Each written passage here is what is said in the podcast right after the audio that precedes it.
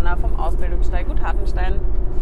So, jetzt, ähm, es gab ja schon einen Podcast zum Thema ähm, Symptome, die, dann, die darauf hindeuten können, dass dein Pferd überfordert ist, beziehungsweise in der Situation zwar vielleicht noch mitmacht, aber äh, eigentlich schon genug hat, beziehungsweise eigentlich schon ja, sein Limit erreicht hat.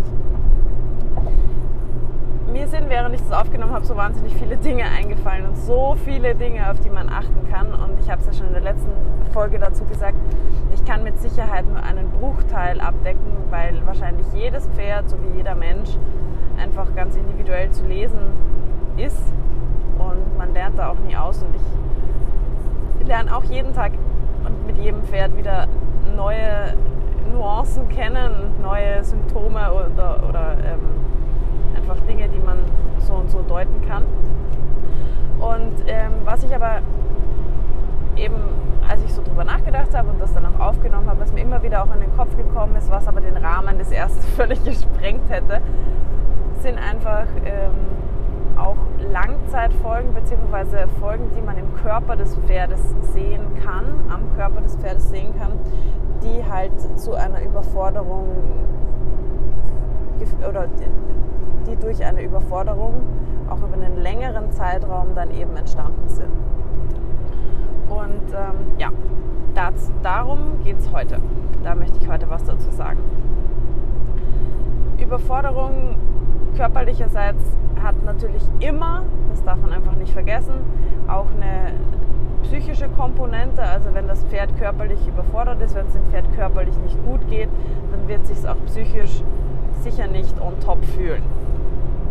Das ist ganz schlicht und ergreifend wie bei uns. Wenn es uns körperlich nicht gut geht, dann fühlen wir uns auch einfach nicht wohl. Dann ja, ist einfach, der Fluss stimmt irgendwie nicht. Und beim Pferd ist es vielleicht noch ein Zacken schlimmer, weil man darf nicht vergessen, das Pferd ist einfach auch ein Fluchttier. Und ähm, fürs Fluchttier ist es einfach ganz essentiell, dass der Körper, mit dem er halt flüchten möchte, der dafür zuständig ist, dass er möglichst schnell reagieren kann und möglichst schnell laufen kann dann auch und ähm, möglichst trittsicher ist und nirgends drüber fliegt beim Weglaufen, dass der möglichst gut funktioniert und funktionsfähig ist. Und da kann man sich jetzt natürlich schon überlegen, wenn dem Pferd überall alles weh tut und der Verspannungen und Blockaden und falsche Muskulatur und so weiter und so fort hat, dann fühlt sich das Pferd einfach generell schon nicht mehr so sicher. Heißt, die Pferde werden dadurch nervöser. Warum jetzt? Weil, kann man sich so überlegen, wir haben eine Pferdeherde mit, keine Ahnung, 100 Pferden oder 10 Pferden, eher so in unseren meisten Fällen.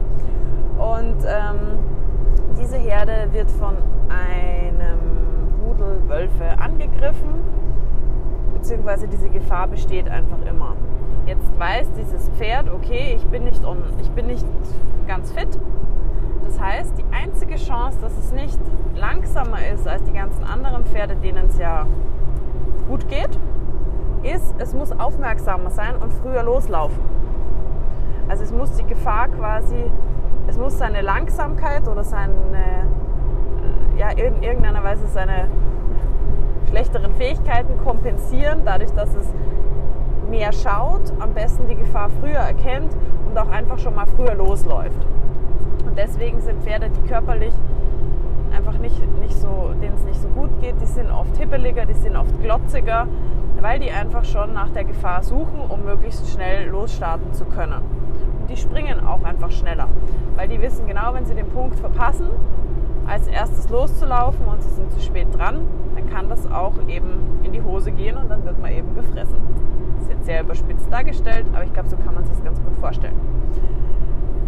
Zusätzlich, ähm, der nächste Aspekt ist natürlich, wenn ein Pferd sich sehr schlecht bewegt, sehr schlechte Muskulatur hat, sehr viel Spannung im Rücken hat, sehr viel Spannung im Unterhals hat, dann ist es eigentlich permanent in einer Fluchtposition, also ist es eigentlich permanent Fluchtmodus und ähm, über diese Anspannung in der Oberlinie hast du immer einen gewissen Ausschuss an Adrenalin. Also die Körperhaltung macht beim Pferd sehr viel auch aus, was für Hormone einfach auch ausgeschüttet werden. Heißt, wenn das Pferd immer sehr angespannt ist in dieser quasi Giraffenhaltung, Rücken weggedrückt, Unterhals fest und so weiter, dann ist es eigentlich permanent ähm, so vom Feeling her im, im bereit durchzustarten. Das kann man sich gut überlegen, dass man in dem, in der Anspannung sich schlecht also loslassen kann, chillen kann, entspannen kann. Ja. Und ähm, der dritte Punkt ist natürlich, dass viele Pferde auch ganz schlicht und ergreifend einfach dann wirklich Schmerzen haben. Also wirklich, die leben einfach mit einem permanenten Schmerz und das kennt man vielleicht auch. Der ein oder andere kennt vielleicht das entweder von sich selber oder von jemandem, von einem anderen Menschen aus seinem Umfeld. Wenn jemand dauerhaft Schmerzen hat, dann wird man einfach grantig, dann wird man einfach un, ungut und dann hat man einfach auf nichts Bock, dann will man nicht angefasst werden. Ja, genau. Und so geht es halt unseren Pferden auch. Und darüber entstehen dann halt natürlich immer auch ja, Verhaltensmuster, die man aber eben nicht nur rein über das Verhalten rausbekommt, sondern da muss man eben auch den Körper des Pferdes anschauen und auch schauen, wo hast du da Probleme. Also wirklich ganzheitlich an das ganze Thema ranzugehen. Es gibt natürlich auch Pferde, die einfach aufgrund der Schmerzen oder aufgrund ihrer, es geht mir schlecht in meinem Körper, auch einfach abschalten. Finde ich persönlich eigentlich noch schlimmer, weil die Pferde haben sich halt einfach so ein bisschen aufgegeben. Und das finde ich, ja, wie gesagt, finde ich noch schierer.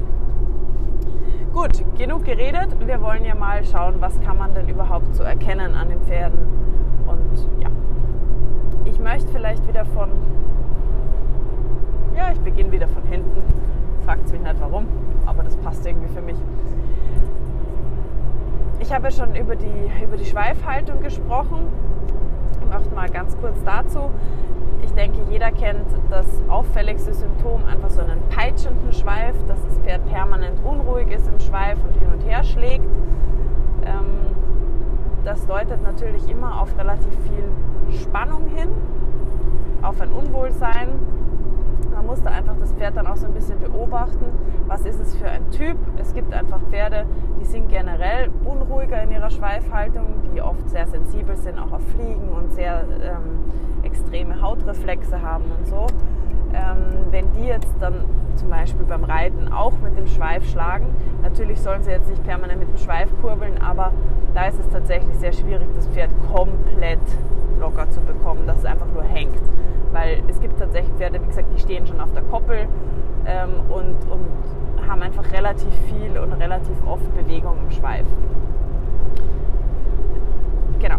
Natürlich wenn man jetzt das Gefühl hat, das Pferd bewegt auch auf der Koppel seinen Schweif sehr viel und ist sehr viel am Rumschlagen und fühlt sich einfach nicht so wohl in seiner Haut, im wahrsten Sinne des Wortes, dann ähm, wäre das schon auch ein Thema. Dann würde ich da auch genauer hinschauen. Aber da muss man auch ein bisschen einfach sein, sein Typ Pferd kennen. Genau. Generell kann ich sagen, dass Pferde, die sich ein bisschen entspannen können, insgesamt mental und auch ein bisschen weniger insgesamt Spannung im Körper halten müssen und sich ein bisschen von, der, von, von, der, von den ganzen Hautfaszien und so ein bisschen lockern und so, dass die auch weniger mit dem generell weniger schnell sich unwohl fühlen, wenn eine Fliege da ist oder einfach so extrem reagieren mit dem Schweif. Genau, dann ähm, habe ich über den eingeklemmten Schweif gesprochen. Also das sieht man relativ oft, dass Pferde auch so ihren Schweif zwischen den Hinterbeinen haben, also dass der da so hin und her pendelt quasi. Und ähm, das hat für mich, also man kann natürlich sagen, ja, das kann von, von Rasse zu Rasse, ist das eher typisch oder nicht so typisch. Es kann an dem, wenn der Schweif sehr, sehr dick ist, dann passiert das vielleicht schneller, dass er sich so zwischen den Hinterbeinen einpendelt und dann da hängt. Ähm, generell würde ich aber meiner Erfahrung nach aus immer sagen, dass ein eingeklemmter Schweif oder dieses Reinpendeln zwischen die Hinterbeine immer aus einer, aus einer nicht 100% funktionierenden gesamten Wirbelsäulenlinie kommt. Meistens haben diese Pferde zu viel Spannung in der Lende, meiner Erfahrung nach.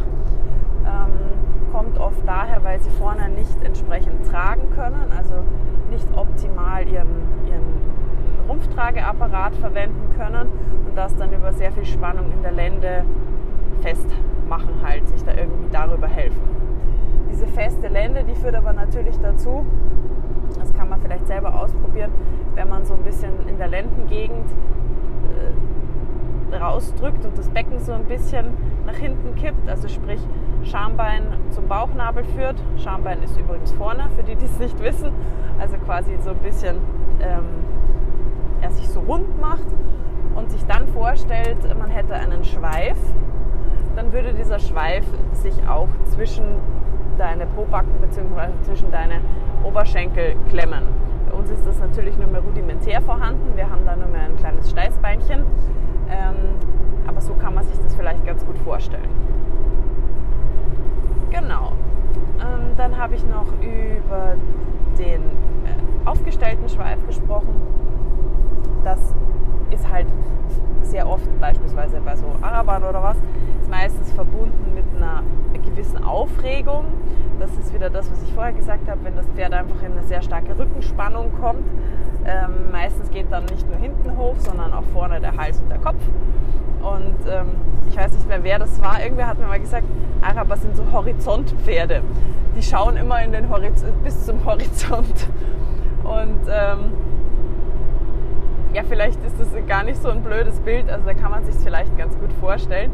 Und wenn man sich jetzt eben vorstellt, der Rücken kriegt Spannung, er geht so ein bisschen ins Hohlkreuz, auch das können wir uns wieder vorstellen, dann geht natürlich der hintere Teil von der Wirbelsäule auch so ein bisschen nach oben, das Becken kommt in die Streckung, also genau das Gegenteil von dem, was wir vorher beim eingeklemmten Schweif gesagt haben. Und ähm, der Schweif kringelt sich dann quasi wie nach oben. Wie gesagt, das gibt es einfach bei manchen Rassen sehr, sehr verstärkt, zum Beispiel eben Araber.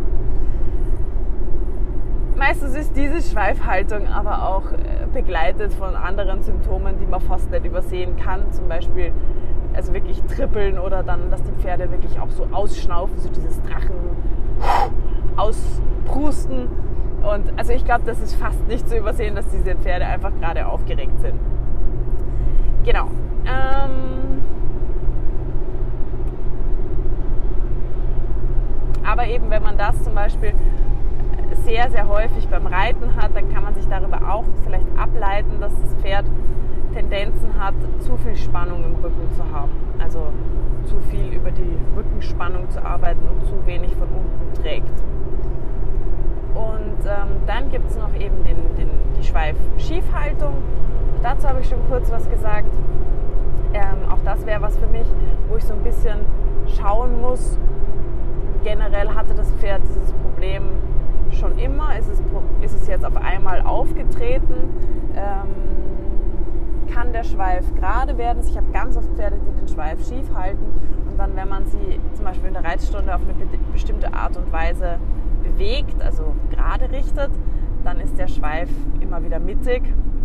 Und da wäre zum Beispiel was, da würde ich dann einfach auf die Dauer versuchen, das so ein bisschen als Symptom zu nehmen, auch eventuell eben, dass das Pferd schief ist, dass das Pferd schief ausgebildete oder ungleich ausgebildete Muskulatur hat, die vielleicht die Wirbelsäule oder eben auch infolgedessen halt dann den Schweif, das ist ja nichts anderes als halt das Ende von der Wirbelsäule, da kann ich halt immer was ablesen.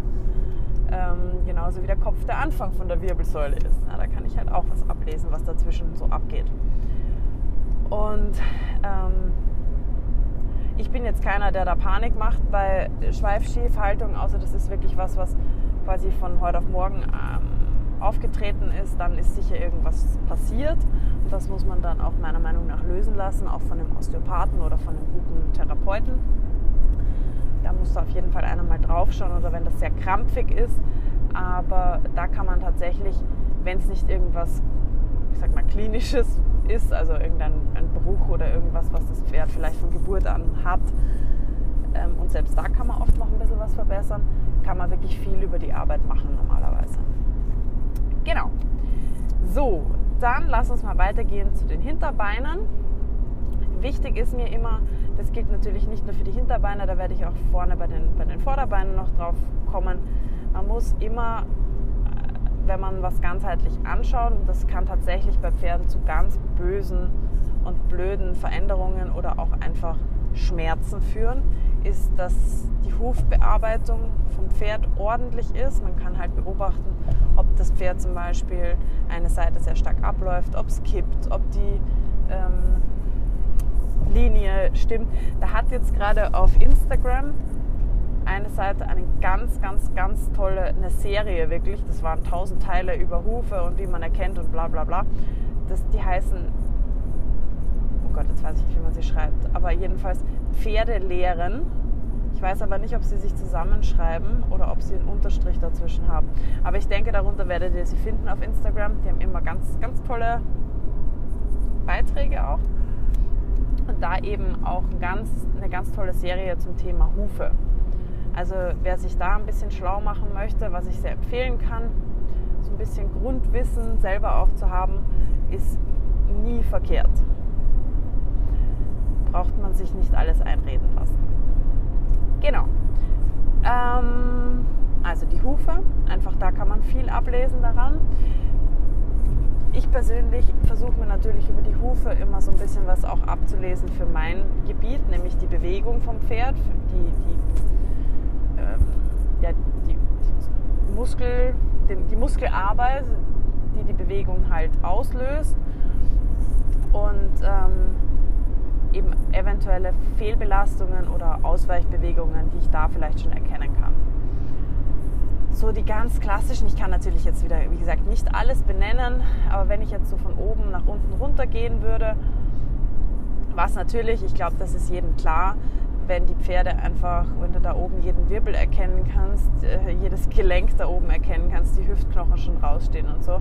Also dann ist es natürlich höchste Eisenbahn, dann muss da was passieren, dann stimmt einfach, dann ist da einfach zu wenig Muskulatur, dann ist da meistens auch ein bisschen zu wenig insgesamt Masse auf dem Pferd auch drauf. Ähm, und da muss man auf jeden Fall schauen, dass man das Pferd dann auch nicht überlastet und dass man das langsam aufbaut. Ich glaube, das ist relativ klar. Ich komme dann später noch mal kurz dazu, wenn das Pferd sehr viel trainiert wird und trotzdem keine Muskulatur hat. Generell. Ähm, ja, dann hat man sehr oft Pferde, gerade jüngere oder untrainierte Pferde oder bestimmte Pferderassen, Friesen zum Beispiel oder Kaltblüter, die haben da oft Probleme ähm, mit, den, mit dem Kniebereich, also mit dem Bereich ums Knie rum, haben da oft nicht genug Muskulatur, die das stabilisieren kann. Dann schnackelt es da manchmal im Knie, gerade bei den Übergängen oder beim Bergabgehen hat man dann das Gefühl, das ja, schnackelt halt so hinten weg. Für die, die das Wort Schnackeln nicht kennen, das hat nichts mit Schnackseln zu tun. Das ist ein österreichisches Wort für Schnackeln, heißt ja so wie beschreibt man das jetzt? Scheiße. Ähm, nicht rausspringen, aber so, es macht so einen Schnackler halt. Also das, das ist so, eine, so, so wie so ein Stolpern, aber mehr oder weniger aus der instabilen, aus dem instabilen Gelenk heraus. Das habe ich jetzt richtig professionell beschrieben, finde ich. Ich denke, damit kann ich das so stehen lassen. Also ich glaube aber jeder, der das schon mal gespürt hat in der Hinterhand seines Pferdes, weiß, was ich meine. Also, ähm, das ist meiner Meinung nach was, was man sehr gut über Training hinbekommt. Also das haben 80 Prozent, wenn nicht mehr, der jungen Pferde oder der eher untrainierten Pferde, die so zu mir kommen, haben da mehr oder weniger ein Problem. Aber das ist was, das, äh, das Knieband, das kann ich sehr, sehr gut über, auch wenn es ein bisschen zu weich, zu mobil ist oder nicht genug Stabilität hat, kann ich über Muskulatur tatsächlich normalerweise sehr gut stabilisieren. Ähm, da könnte ich vielleicht auch mal noch einen gesonderten Podcast dazu machen. Da muss man einfach dann im Training auch wirklich darauf aufpassen, dass man die Pferde nicht überlastet hoffe, ich denke dran. Falls ich nicht dran denke in den nächsten Monaten, dann kann mich ja vielleicht mal jemand daran erinnern, dass ich doch noch was übers Knie machen wollte. Training und so. Stabilitätstraining fürs Knie. Und wie man das genauso erkennt und was da Probleme sein können. Ähm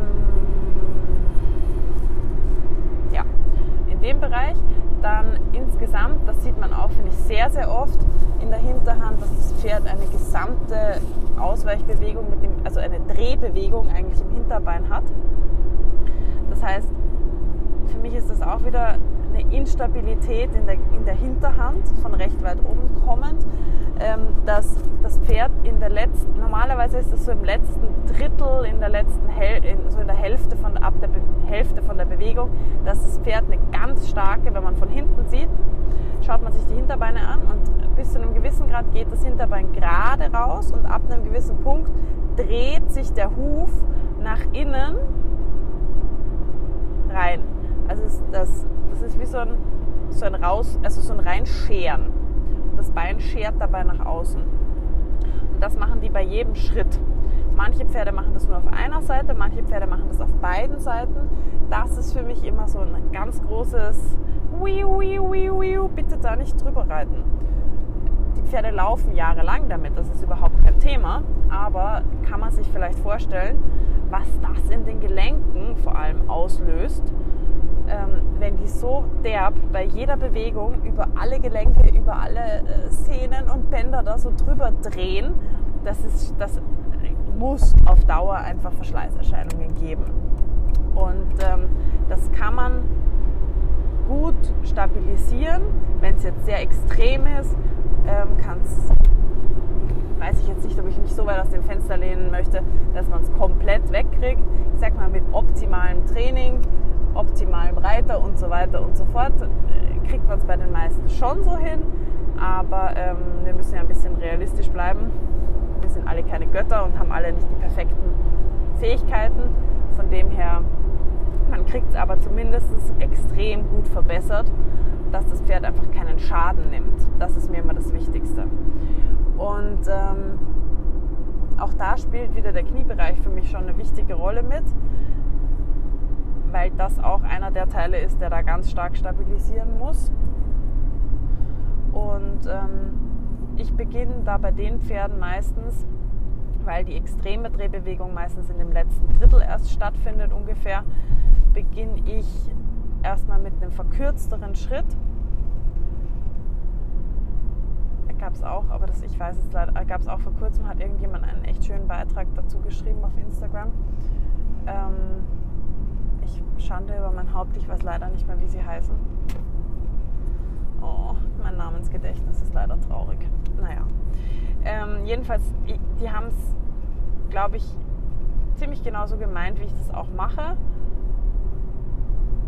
Was ich hätte ich würde jetzt zum Beispiel, da wurde es ja extrem darauf eingegangen, dass es auf die Dehnungshaltung, also gegen die Dehnungshaltung, ähm, ich würde es jetzt weniger auf die Dehnungshaltung, also auf dieses, die große Bewegung an sich zurückführen. Also wo jetzt dabei der Hals ist, ob das Pferd dabei tiefer oder höher eingestellt ist, finde ich jetzt gar nicht so relevant. Was ich relevant finde, ist einfach, oder was ich versuche da erstmal rauszunehmen, ist dieser extreme Schub. Weil das eben, wie gesagt, erst im, im, in der hinteren Hälfte der Bewegung nach hinten raus meistens so sehr deutlich wird. Das heißt, ich verkürze den Schritt also ein bisschen ähm, und gehe eher einfach mal ja, verkürzteren Schritt mit dem Pferd. Anfangs auch viel ohne Reiter, wenn die wirklich sehr instabil sind. Die sind meistens auch nicht im Rücken stabil. Ist ja auch irgendwie logisch. Der perfekte Rücken ähm, wird nicht da sein, wenn die Hinterhand so extrem instabil ist. Und ähm, meistens ist es am Anfang auch nicht möglich, da wirklich viel Engagement in diesem langsamen Schritt zu haben. Also ich möchte nicht von versammelten Schritt sprechen, aber das wäre dann tatsächlich das Ziel, dass man in diesen etwas verkürzteren Schritt wirklich auch Kraft reinbringt und so erstmal da stabilisiert und dann nach und nach, wenn das in dem kleineren Schritt besser wird, dann die Bewegung wieder vergrößert. Das immer wieder bei dem Thema. Ähm, ich verwende einfach so viel so viel vorwärts, so viel Schub, wie mein Pferd auch stabilisiert bekommt. Alles andere macht es dann halt sonst auf Dauer kaputt. Ähm, genau. Das haben wir dann, was auch immer wieder ein Thema ist, wo man dann vielleicht ein bisschen darauf achten müsste, ob das Pferd wirklich A richtig steht von der, von der Stellung her und ob es vielleicht irgendwelche Probleme hat, was Verkürzungen anbelangt in der, in der Hinterhand. Also ich habe immer wieder Pferde, die sich versuchen so hinzustellen, dass sie eher auf der Zehe hinten drauf stehen. Und die Sehnen hinten ein bisschen entlasten. Ich hatte sogar schon, hatte ich allerdings nicht bei mir, aber das habe ich gesehen, ein Pferd, das hat sich auf den Futtertrog immer versucht zu setzen und auf die Paddockstangen gesetzt, um da einfach Entlastung reinzubringen in die Hinterhand. Das ist natürlich auch absolutes, ähm, ja, absolut ein Zeichen, dass da was nicht stimmt. Und da würde ich dann auch wirklich wieder empfehlen, sich da noch Profi, auch einen Therapeuten mit ranzusuchen, der dann auch bitte immer im Zusammenhang mit dem Hufschmied da gerade in dem Bereich ähm, nach einer besseren Lösung für das Pferd sucht. Und auch dann, finde ich, kann man erst wirklich mit dem Training durchstarten, weil wenn das Pferd da schon Schmerzen hat, dann ja, fange ich persönlich nicht mit an, da auch noch zu trainieren, weil unter Schmerzen hat für mich Training jetzt keinen Wert. Ähm, tarap, tarap. Genau. Ja, was auch noch, das kann man vielleicht auch selber mal überprüfen, also bei seinem Pferd, man stellt sich mal an die Hinterhand, neben die Hinterhand von seinem Pferd, zum Beispiel auf die linke Hand, und geht mal mit der Hand auf die Oberschenkelinnenseite, mit einer von hinten, mit einer von vorne. Da muss man halt ein bisschen aufpassen, dass das Pferd einen auch da ranlassen möchte. Manche Pferde sind da ein bisschen empfindlich, wenn man ihnen da so an, an private Stellen fasst. Und ähm, dann kann man mal dahin fühlen, wie sich zum Beispiel die Oberschenkelinnenseite von deinem Pferd so anfühlt. Finde ich immer ganz interessant. Da haben ganz viele Pferde extrem feste Muskulatur. Ist auch wieder ähm, oft ein Zeichen dafür, dass sie irgendwo ein bisschen festhalten, dass sie halt versuchen, was zu kompensieren, was sie dann meistens ähm, einfach im Tragen noch nicht so hinkriegen. Und ähm, da kann man wirklich viel dann auch schon machen über, über Seitengänge, übers Öffnen von der Hinterhand.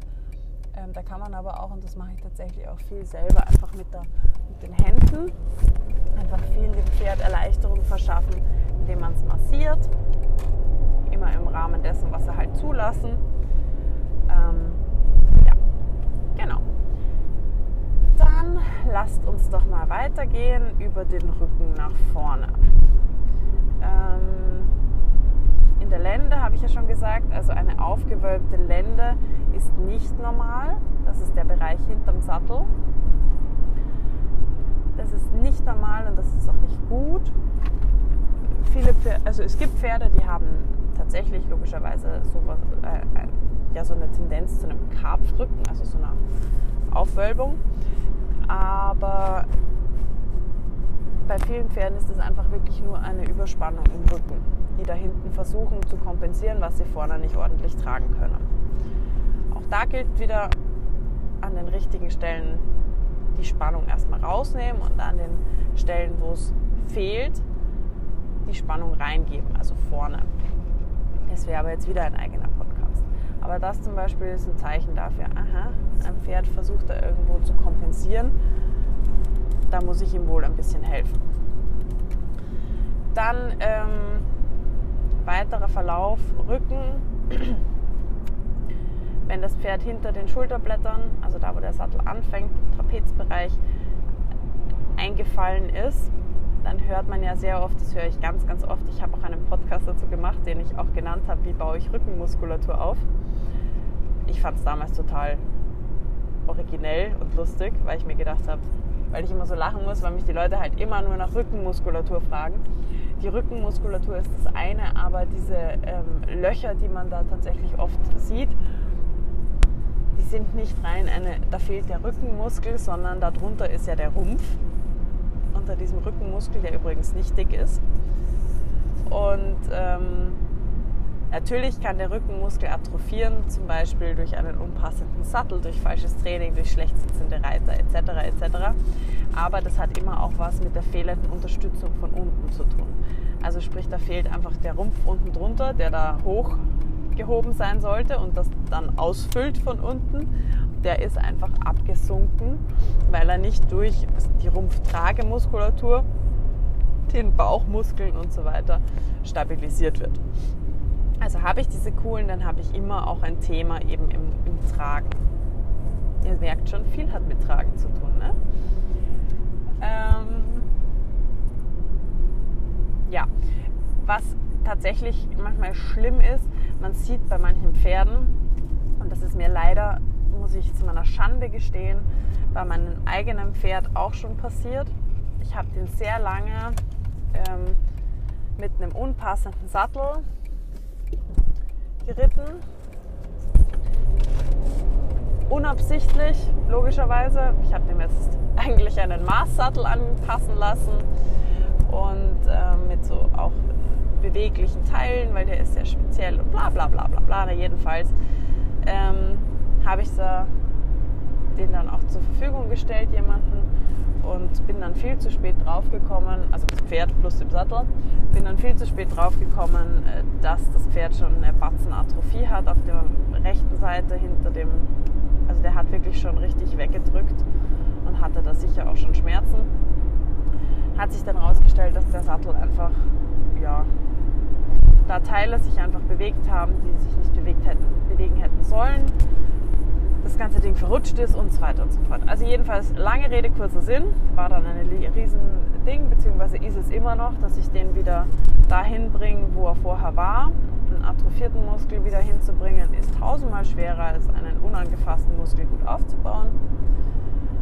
Schmerzgedächtnis lässt grüßen, grüßen, grüßen und Co. Jedenfalls es gibt ganz viele Pferde, da sieht man tatsächlich den Sattel quasi schon im Pferderücken, ohne dass man den Sattel überhaupt gesehen hat. Wenn ich diese Abdrücke von den Sätteln im Rücken schon sehe, dann ist aber höchste Eisenbahn. Also dann stimmt was nicht, wenn der Sattel darf sich nicht in der Muskulatur von dem Pferd abzeichnen, bitte. Gell? Also das ist ganz wichtig. Klar, manchmal ist es auch einfach von, von etwas, was schon lange, lange her ist, aber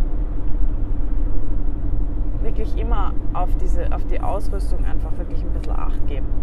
Das ist so ein Plädoyer. Wenn man weiße Haare sieht und so, ich glaube, das kennt jeder, dass man da äh, Feuerwehr holen muss. Nee, dass man da auch wieder aufpassen muss, weil das ist halt ein Zeichen für, für Satteldruckalarm. Ja, also wenn das Fell sich schon, wenn schon das Fell weiß nachwächst, dann ist da schon nicht mehr viel Durchblutung gewesen.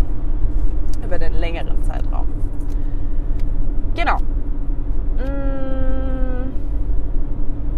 Was ich einfach sehr gut finde, tatsächlich, ist wirklich Pferde immer wieder einfach mit unterschiedlichen Sätteln auch zu reiten. Also jeder Sattel äh, hat ja irgendwo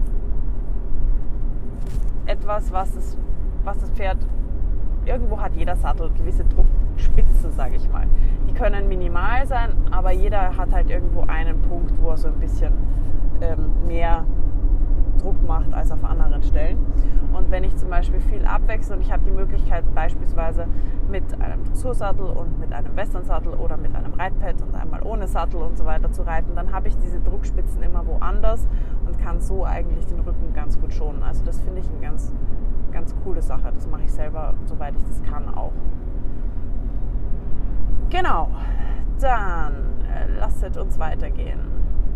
Widerrist ist vielleicht noch ein ganz interessantes Thema, wo wir schon da vorne sind. Wenn mein Pferd am Widerrist sehr empfindlich ist, es gibt Pferde, die haben da sofort Hautreflexe, wenn du da, also die fangen dann so an zu zucken, wenn du da nur hinfasst. Da sind dann meistens auch Blockaden in dem Widerriss, beziehungsweise sind da oft die, die ganzen Nerven und Faszien da sehr, sehr, sehr ja, gequetscht, beleidigt. Das kann zum Beispiel, jetzt mal weggehen vom Sattel, das kann natürlich auch sein, ähm, von der Reiterei und so weiter mal ganz abgesehen, aber es kann zum Beispiel auch mal sein, dass wenn man im Winter eine Decke hat, dass diese Decke da drauf drückt. Dass das Pferd, dass, dass die Decke zu eng ist, dass sie zu schwer ist, dass die einschneidet, dass wenn das Pferd den Kopf unten hat, wenn man die Decke probiert hat, alles hat super gut gepasst. Jetzt ist er aber vielleicht äh, nicht die ganze Zeit mit dem Kopf so weit unten wie beim Probieren, sondern hat den Kopf immer weiter oben oder eine viel, viel Zeit des Tages weiter oben, weil er zum Beispiel aus der Heuraufe frisst. Und dann kann das echt passieren, dass die da wirklich dauerhaft halt einschneiden. Ähm, ja, und da halt, oder der, das Teil ist einfach ein bisschen zu eng oder zu weit und rutscht zu weit nach hinten und so weiter und so fort. Also da kontrolliere ich wirklich regelmäßig, dass da keine Druckempfindlichkeit entsteht, gerade mit den Winterdecken. Das finde ich ganz, ganz, ganz wichtig. Ähm, das gleiche gilt natürlich auch im Sommer bei den, bei den Fliegendecken. Gell?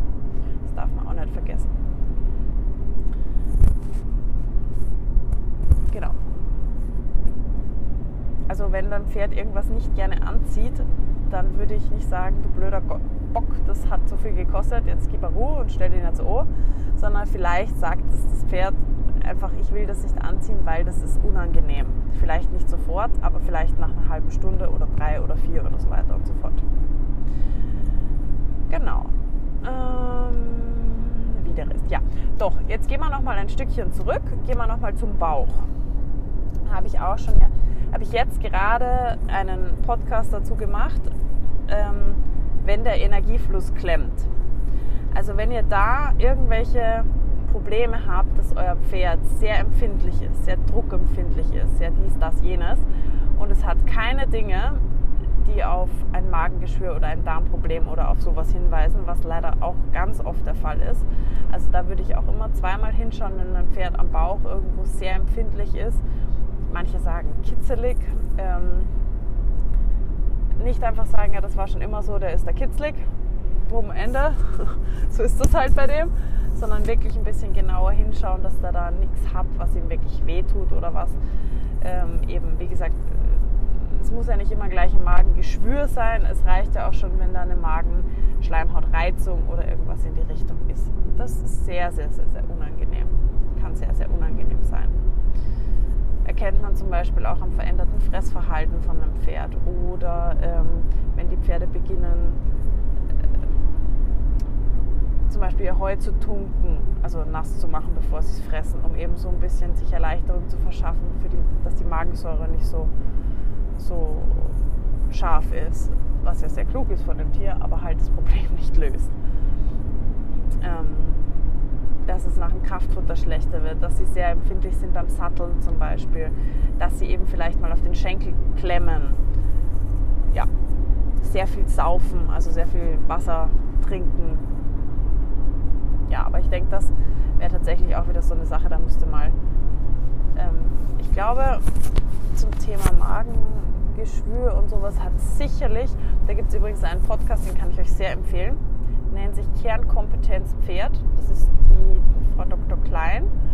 Ich glaube, Veronika Klein heißt sie. Ähm, und die ist Tierärztin und die macht ganz, ganz tolle Podcasts zu Gesundheitsthemen bei Pferden. Und ja, also den kann ich euch noch sehr ans Herz legen. Und jetzt sicher auch schon mal was über Magengeschwüre, Magenschleimhaut, Geschichten und sowas gemacht. Und ich denke, die ist da deutlich kompetenter als ich. Aber nichtsdestotrotz möchte ich es trotzdem einmal erwähnt haben, dass das natürlich auch was sein kann. Ähm, auch eben, was ich auch in dem anderen Podcast erklärt habe, ist immer auch im Hinterkopf behalten bei dieser Klemmigkeit gegen den Schenkel, bei diesem Festmachen, Kopfschlagen und so weiter, ähm, ist, dass das Pferd einfach von der Atmung her frei ist, dass es da keine äh, blockierten Rippen hat, dass das Zwerchfell frei funktionieren kann und so weiter. Bei Stuten kann man da vielleicht auch nochmal überlegen, ob da noch irgendwo hormonell irgendwas nicht stimmt oder dass da irgendwo ein, wie heißt das Ding, eine Zyste oder sowas ist. Genau. Dann, gehen wir weiter Richtung äh, Brustkorb, Richtung da, wo der Gurt liegt. Viele Pferde haben ja Gurtzwang. Auch das ist wieder ein Thema, das, also Gurtzwang hat man nicht einfach so aus Spaß, weil man Reiten scheiße findet, sondern es hat immer, das ist einfach eine Reaktion, dass da irgendwo was äh, unangenehm ist, dass da was nicht verstanden worden ist. Dazu gibt es übrigens auch einen Podcast von mir. Der ist allerdings schon ziemlich alt. Da müsst ihr wahrscheinlich relativ weit runter scrollen. Also wenn ihr dieses Problem habt, dahin gehen. Ähm, dann auch das Problem, mit dem, dass viele Pferde sich beim Gurt aufreiben. Ja, es gibt empfindliche Haut, aber das, Pferd ist, das, Pferd, das Pferd ist nicht per se an der, an der Gurtlage besonders empfindlich von der Haut her. Natürlich ist da eine besondere Reizung, aber wieder Erfahrungswert meinerseits. Ganz oft ist dieses Problem komplett verschwunden, wenn ich natürlich A, einen passenden Gurt habe, B, aber das Pferd dazu bringe, dass es seinen Rumpf nicht mehr mit seinen Ellbogen und seinen Oberarmen halten muss, gefühlt, sondern wenn es das schafft, über seine Serrati und seine ganze Tragemuskulatur den Rumpf anzuheben, dann ist da unten einfach mehr Platz. Dann kann der Ellbogen ein bisschen weg vom Körper und das Pferd kann freier laufen. Etwas, was ich übrigens auch sehr oft sehe, ist, dass die Pferde gerade bei diesen Kurzgurten, das es ja fast nur mehr gibt heute bei Dressursätteln, was auch nicht schlecht ist, aber Acht geben, dass der Gurt nicht zu kurz ist, beziehungsweise dass die Schnallen nicht zu weit unten sind.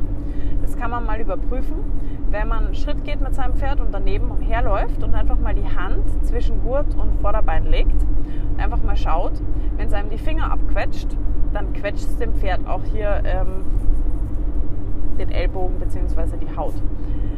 Deswegen, dann muss ein anderer Gurt her. Dann muss an der Gurtlage was verändert werden.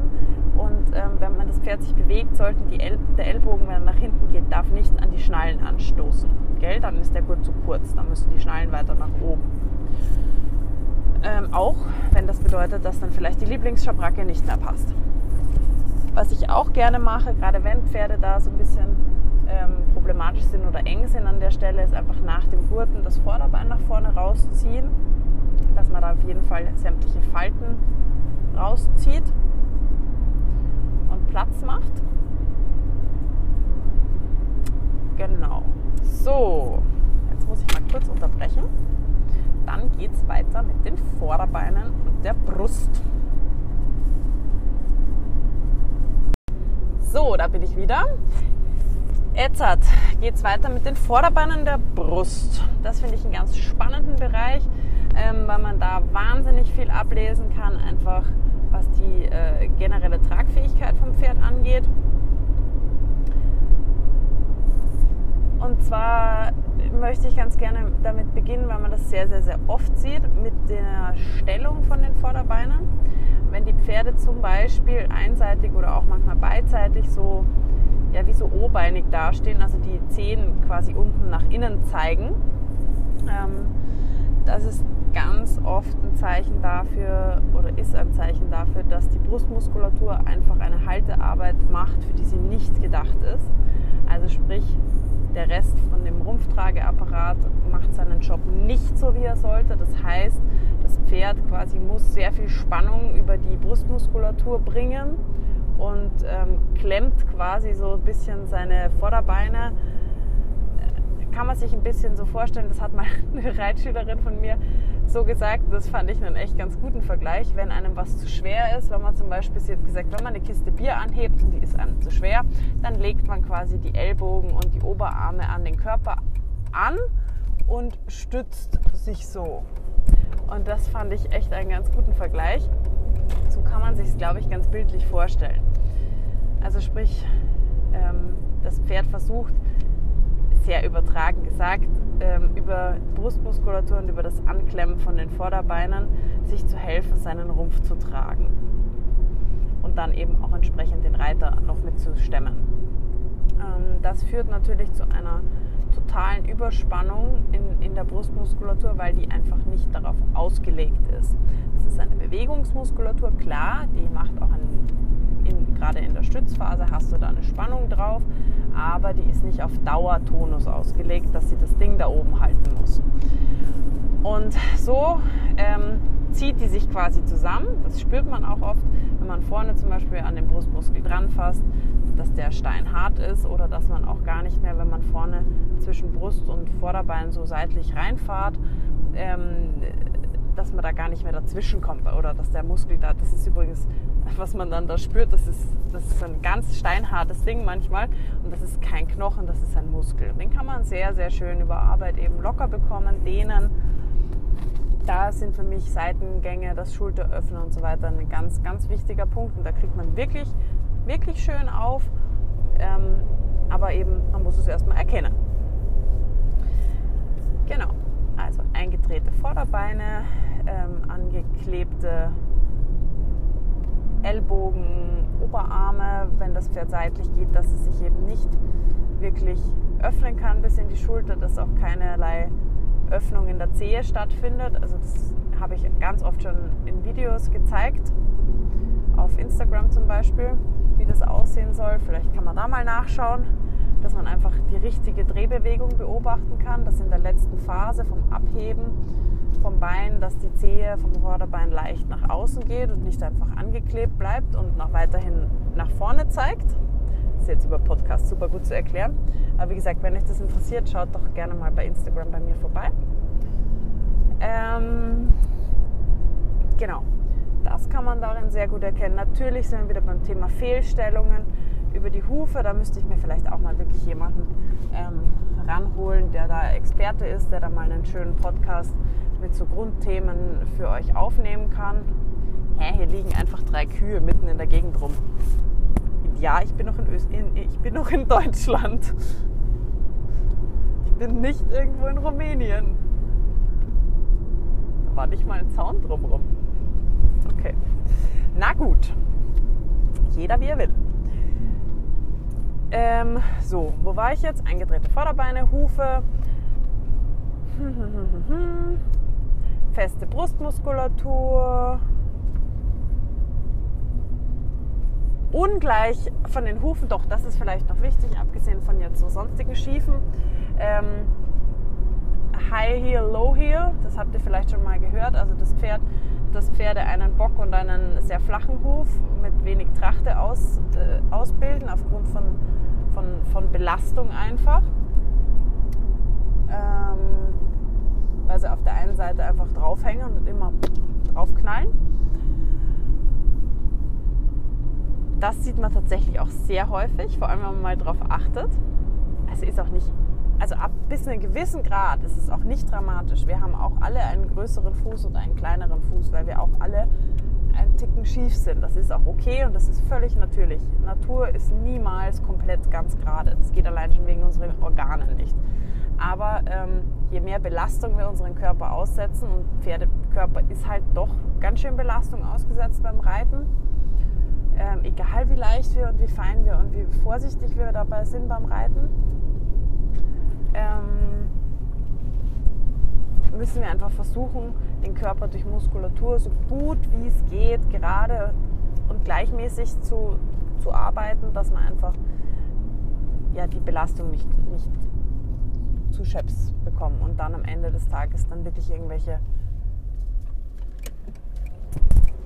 nicht, ja, wie sagt man da, nicht Missbrauchsspuren, sondern Verschleißspuren hat. Missbrauchsspuren gibt es leider auch an vielen Pferden. Aber das ist ein anderes Thema. Genau, so, das wäre jetzt mal so Brust. Schulterblätter sind vielleicht auch noch eine schöne Sache. Ähm, ich könnte mich jetzt auslassen ohne Ende über noch über Phasen, äh, die man erkennen kann, aber das wäre jetzt, glaube ich, einfach zu viel. Einfach weil die Schulterblätter sehr stark prominent nach oben rausstehen. Das ist vielleicht auch noch interessant. Einfach weil da kann man sich auch schon überlegen, natürlich, dass das wahrscheinlich nicht gut trägt, dieses Pferd. Also dass es quasi zwischen seinen Säulen so ein bisschen drinnen hängt, zwischen den Säulen von den Vorderbeinen einfach die Schultern so plopp hochgezogen sind. Hat man zum Beispiel, habe ich selber bei einem meiner Pferde ganz viel ähm, Trouble gehabt, nachdem der einen Reheschub hatte, dem haben einfach die Bratzen wehgetan und der hat so richtig die Schultern hochgezogen und den da wieder rauszuholen, das war echt eine Aufgabe. Also wirklich. Ja, genau. Dann lass uns doch mal weitergehen zum Hals. Was man da erkennen kann, ist zum Beispiel bei vielen Pferden ein sehr, sehr ausgeprägter Achstieb. also direkt, wenn man nach, vor, vor den Widerrist geht, so nochmal so ein Knick drin im Hals ist, nach unten. Gerade blütrige Pferde haben das einfach auch von Natur aus relativ ausgeprägt, aber es ist auch immer was, wo man schauen sollte, dass das mit der Arbeit sollte das eigentlich nach und nach verschwinden und sich eben ja, über Muskulatur füllen sozusagen. Beziehungsweise natürlich wieder das auch alles an Wirbelsäule in seinen Platz gebracht wird, dass das Pferd schön trägt, dass es seinen Rumpf anhebt. Das sind wir wieder beim Thema. Ich rede die ganze Zeit nur über den Rumpf, oder? Ich bin so, ich bin so langweilig, ich sollte mir was Neues überlegen, aber es ist leider halt so. Also ganz, wirklich die meisten Themen sind einfach durch tragfähig machen auf einmal plopp, kein Thema mehr. Oder fast weg. Egal wo im Pferd, ist leider so. Stimmt die Mitte, stimmt alles schon mal deutlich besser, zumindest. Ähm, dann natürlich möchten wir, dass unser Pferd eine schön ausgeprägte Oberlinie hat. Wir möchten, dass der Unterhals immer mehr und mehr verschwindet, dass es mit der Zeit auch lernt, wirklich seine Halswirbel, also nicht einfach nur den Unterhals zu entspannen, sondern auch eben dann lernt, über ähm, oben, also quasi den Hals-Serratus-Teil zum Beispiel, ähm, zu arbeiten und auch seine Halswirbelsäule dann anzuheben. Das ist dann dieser schöne Bogen, den wir alle wollen, wo man nicht einfach nur ähm, vorne halt einen Schädel runter tut und deswegen irgendwie so einen pseudo-runden Hals kriegt, sondern wo das Pferd wirklich beginnt, sich aus dem, aus dem Rumpf heraus lang und anzuheben. Da hat man dann übrigens auch eine schöne Verbindung, ohne dass man 100 Kilo in der Hand hat. Ähm, dann, was auch vielleicht wichtig ist, das ist, glaube ich, auch recht schon bekannt, der typische falsche Knick vorne, dass der über zu harte Handeinwirkung, beziehungsweise viele Pferde gehen tatsächlich auch knicken von selber ab. Also wird leider auch darauf gezüchtet, dass die Pferde ein möglichst leichtes Genick haben. Ich hatte mal eine Reitponystute zum Verkauf und da habe ich dann ähm, mal gegoogelt, weil ich mich überhaupt nicht ausgekannt habe, was so Reitponys und wie das so ist bei denen, vom, von Verkaufsanzeigen her und so. Und da standen halt bei 90 Prozent der Ponys stand halt dabei, ganz leicht im Genick selbst von Kindern problemlos durchs Genick zu reiten. Da dachte ich mir, Alter, wow, krass, dass das schon so ein Verkaufsargument ist, dass das Pferd so hypermobil ist und so instabil, dass es halt einfach runterklappt. Und das war zum Beispiel bei der Ponystute auch ein Riesenthema, dass die einfach extrem instabil äh, war und wir ganz, ganz, ganz, ganz lange gebraucht haben. Die hat selbst am Halfter, wenn du die nur geführt hast, hat die sich sofort, äh, wenn du anhalten wolltest oder mal Druck gemacht hast von vorne auf die Nase, sofort weggeklappt und hingestellt und so. Und die wirklich in, mit einem langen Hals in eine stabile Anlehnung zu kriegen, das hat Jahre gedauert. Also das wird auch sicher immer ein Thema bleiben. Ähm, ja,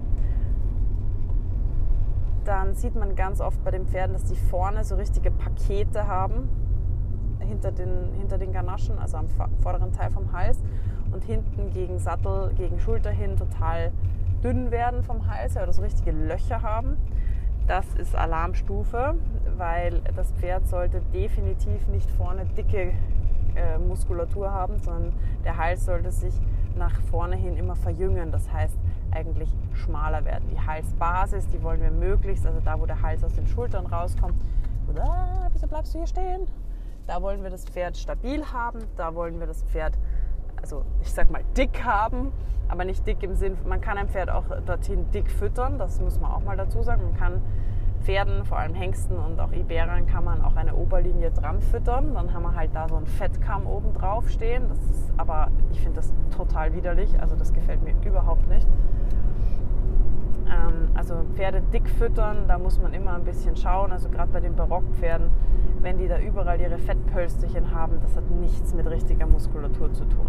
Also da kann man schon auch sehr viel kaschieren und das, ähm, ja, Pferd hat, sollte eine sportliche Figur haben, nicht mager sein, logischerweise. Und ähm, ich habe auch nichts gegen ein paar Kilo mehr auf den Rippen. Also ich mag auch gerne Pferde, die eine gewisse Masse haben, die eine gewisse Fülle haben. Und äh, zum Muskelaufbau braucht man auch ähm, ein bisschen was, wovon man auch Muskulatur bauen kann. Aber ja, also verfettete Pferde sind nichts Schönes, meiner Meinung nach überholt mich hier die Gang. Ich bin gerade hier von einer ähm, Motorradkolonne umgeben. Was ist denn hier los? Die wilden Jungs! Gut. Ähm, jetzt fahre ich gerade durch einen Ort, der heißt Heft. Heft, wie das Schulheft. Gut. Ja, so, der Hals. Ähm, der Hals, die Oberlinie.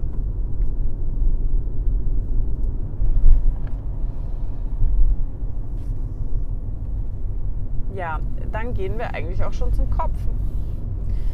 Wobei ich sagen muss, der Podcast ist jetzt schon so ewig lang geworden. Ich würde euch fast empfehlen, also ich habe Kopf ist für mich so das absolute, da schaue ich als erstes hin. Also Kopf, Gesicht vom Pferd ist für mich einfach das absolute A und O. Ich schaue dem Pferd immer ins Gesicht. Ich finde, im Gesicht kannst du einfach das meiste ablesen. Du kannst einfach ablesen, äh, wie sich das Pferd fühlt, ähm, was in dem Pferd vorgeht, ob es Angst hat, ob es sich wohl fühlt, ob, ob alles Mögliche. Ja? Ähm, ob es Schmerzen hat auch zum Beispiel ähm, in, der, in, der, in der Maulgegend, nicht nur im Auge, sondern auch in der Maulgegend, diese Spannung, die man da oft hat, diese Falten, dieses Verkniffene, dass man äh, selten ein Kauen hat. Manche Pferde sabbern auch. Also es kann natürlich auch zum Beispiel durch eine Blockade vom, vom, vom Zungenbein kommen, dass die Pferde so, sich schwer tun, einfach wirklich abzuschlucken. Ähm, ich habe da auch schon ganz viele Kauübungen auch auf Instagram dazu gepostet und ähm, würde mich natürlich freuen, wenn ihr euch das mal anschaut, falls ihr das noch nicht getan habt. Und ähm, Zähne sind immer eine ganz wichtige Geschichte. Ich rieche zum Beispiel immer, also ich habe eine recht, ich glaube, ich habe einen relativ ausgeprägten Geruchssinn.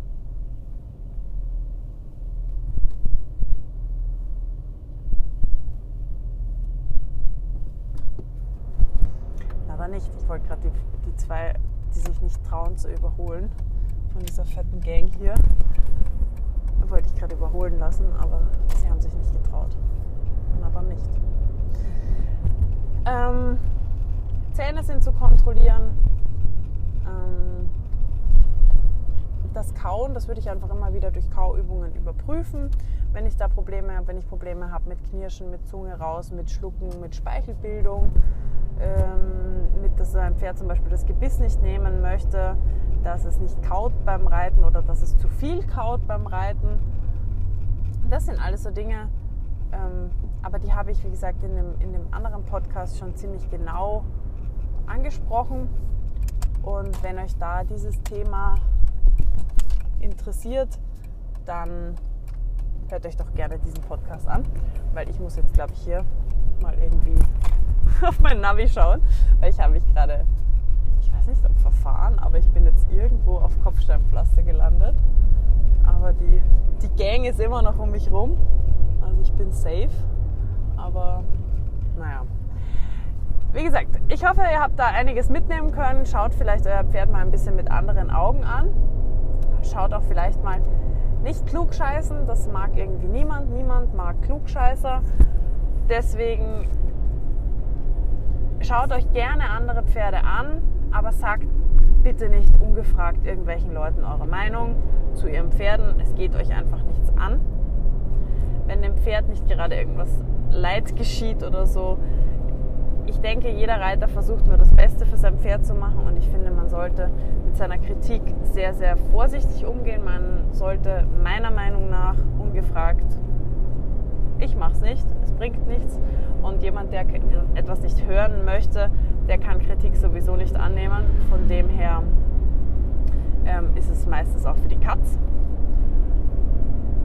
Im Gegenteil, manchmal machen die Leute dann noch extra oder nicht extra, weil sie es wollen, sondern machen dann einfach zu und können das so schlecht annehmen, ähm, dass es dem Pferd sogar noch schadet, weil sie sich dann vielleicht noch ärgern oder ähm, noch härter an irgendwas arbeiten oder wie auch immer.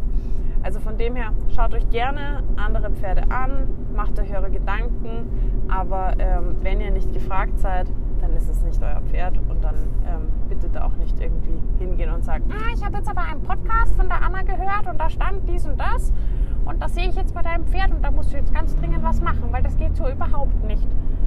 Das ist einfach nicht angebracht und ähm, das führt nur zu zu Spannungen, die eigentlich, glaube ich, so keiner braucht und keiner will.